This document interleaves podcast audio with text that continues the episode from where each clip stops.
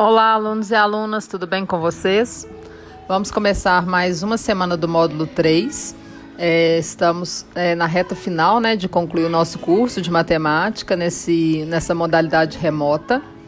É, espero que todos vocês estejam bem né, em suas casas, com suas famílias, né, é, protegidos e com uma saúde mental é, dentro do possível também, né, porque né, todo mundo foi afetado né, em algum nível. É, vocês vão continuar nessa semana, gente, com o conteúdo de análise combinatória. É, alunos que fazem cursinho, já tiveram contato com esse conteúdo anteriormente, é, já devem ter percebido a necessidade de fazer um número grande de exercícios. A gente fica com receio né, de colocar uma quantidade muito grande né, no, no material e prejudicar né, vocês não conseguirem fazer.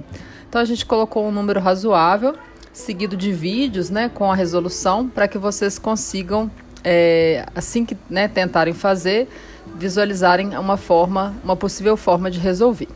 Eu sugiro que quem tiver tempo, né, procure o livro ou conteúdos na internet e faça um número maior de exercício, porque é um conteúdo é, bem frequente né, em provas como o Enem e que vocês vão adquirir um melhor conhecimento com uma, quanto mais exercícios vocês fizerem.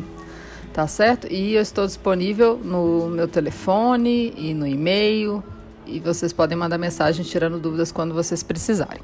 Um abraço a todos, saudade de todos. Fiquem bem.